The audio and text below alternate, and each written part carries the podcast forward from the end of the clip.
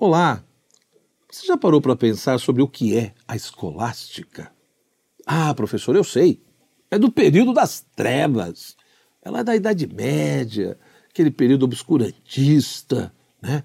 onde as pessoas eram perseguidas, não podiam questionar, refletir, dar suas opiniões.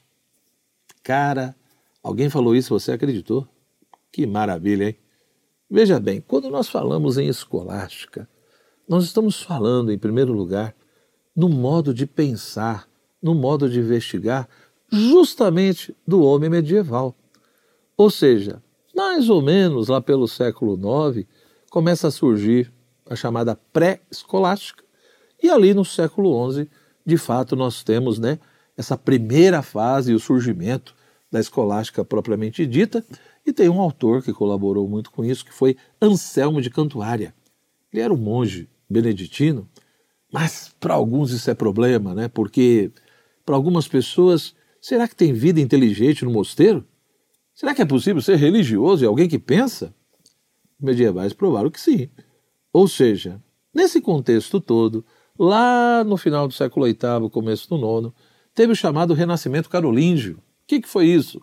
Foi todo um movimento, todo um projeto liderado pelo imperador Carlos Magno, ele queria fazer uma verdadeira reforma cultural, educacional, política, né? fazer um novo império de acordo com o pensamento dele e da fé dele, que era uma fé católica.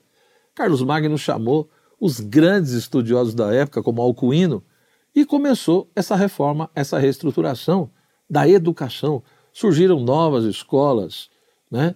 houve um novo impulso cultural, reformas religiosas, políticas, e isso foi tendo desdobramentos no decorrer do século IX. Depois vieram, evidentemente, outros reis e outros estudiosos que deram continuidade a esse renascimento. O trivium e o quadrivium, né, chamada artes liberais, que são tão mencionadas hoje em dia, elas de fato foram reavivadas, reorganizadas e tinham como finalidade preparar as pessoas para o estudo daquilo que era superior, que era a filosofia, né, e a própria teologia. E nesse contexto todo das novas escolas, foi surgir um novo método, que era o método escolástico.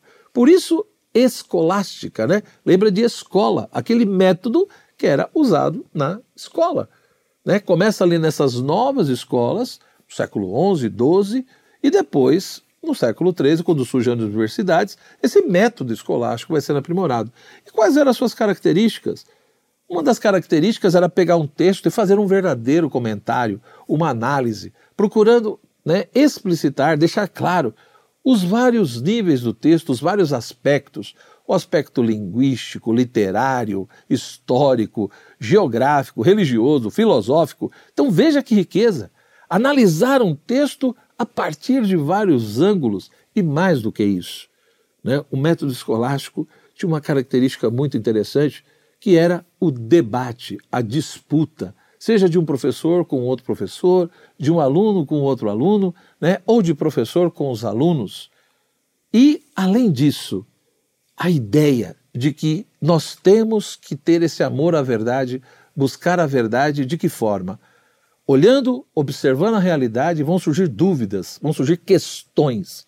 E essas questões para serem analisadas né, de maneira minimamente adequada, precisam, né, precisa se levar em consideração os contrários.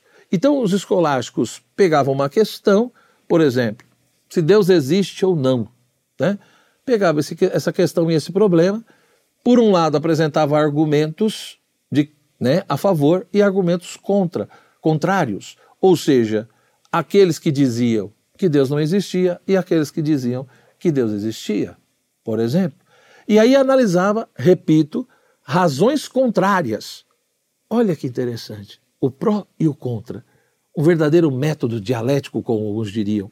Mas não apenas pegar uma questão e debater por debater, analisar um ponto de vista e analisar o outro e simplesmente não se chega a conclusão nenhuma. Não. O método escolástico tinha essa preocupação né, de olhar a realidade, ver os problemas, discutir as questões, analisar né, de ângulos diferentes, ou seja, o pró e o contrário, né, mas sempre buscando a verdade e tentando chegar a uma resposta, a uma conclusão mais racional e execuível possível. Então veja que talvez aquilo que disseram para você, que a Idade Média é uma coisa confusa, obscurantista, que lá não havia debate, não havia discussão, como não? Nesse método escolástico, muitas vezes a Bíblia era discutida, passagens bíblicas que tinham ali as suas dificuldades de compreensão, né? o que os padres da igreja haviam dito, né? ou questões religiosas como sacramentos e tantas outras coisas. Então, dentro desse contexto, esse método que surge no século né, 9, décimo, e vai ganhar tanta força, né, a escolástica surge propriamente, como eu já disse, no século XI. Santo Anselmo é considerado o seu pai. No século XII, XIII, vai ter ali o seu apogeu, e depois vem o término dessa questão da escolástica a partir do século XIV. Então, no fundo, no fundo, a escolástica medieval ela é resultado desse novo método surgido nessas escolas e depois continuado nas universidades no século XIII. E, além disso, é nítido que a escolástica, com o seu método, tinha sim né, uma finalidade bem clara, que era unir fé e razão. Deixar bem claro que, de fato, não basta ter fé, eu, eu preciso buscar compreender aquilo que eu creio, mas também, ao mesmo tempo, deixar claro que muitas vezes, para eu poder compreender as coisas, racionalmente falando, eu também preciso ser humilde e reconhecer que eu preciso da ajuda da fé.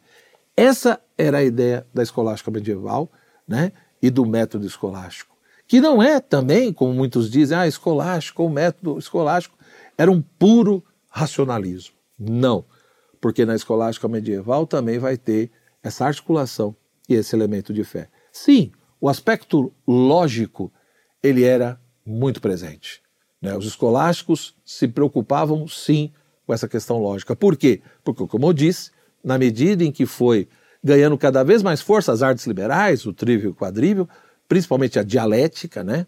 a lógica, isso foi ganhando cada vez mais peso. No século XI, a dialética era extremamente valorizada. O saber perguntar, questionar, investigar, construir argumentos.